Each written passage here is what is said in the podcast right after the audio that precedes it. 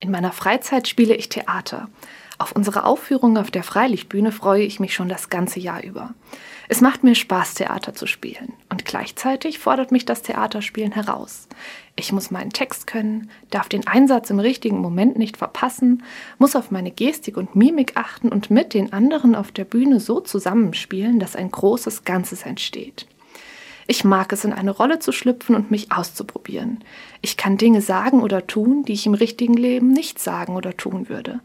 Ich kann ausprobieren, wie es sich anfühlt, jemand anderes zu sein. Ich kann in die Lebenswelt und Gedanken einer anderen Person eintauchen und die Welt auf ihre Weise erleben. So lerne ich beim Theaterspielen das kennen, was ihr wichtig ist, welche Werte für sie zählen, wovor sie Angst hat, worauf sie ihr Leben aufbaut und aus welcher Hoffnung heraus sie lebt.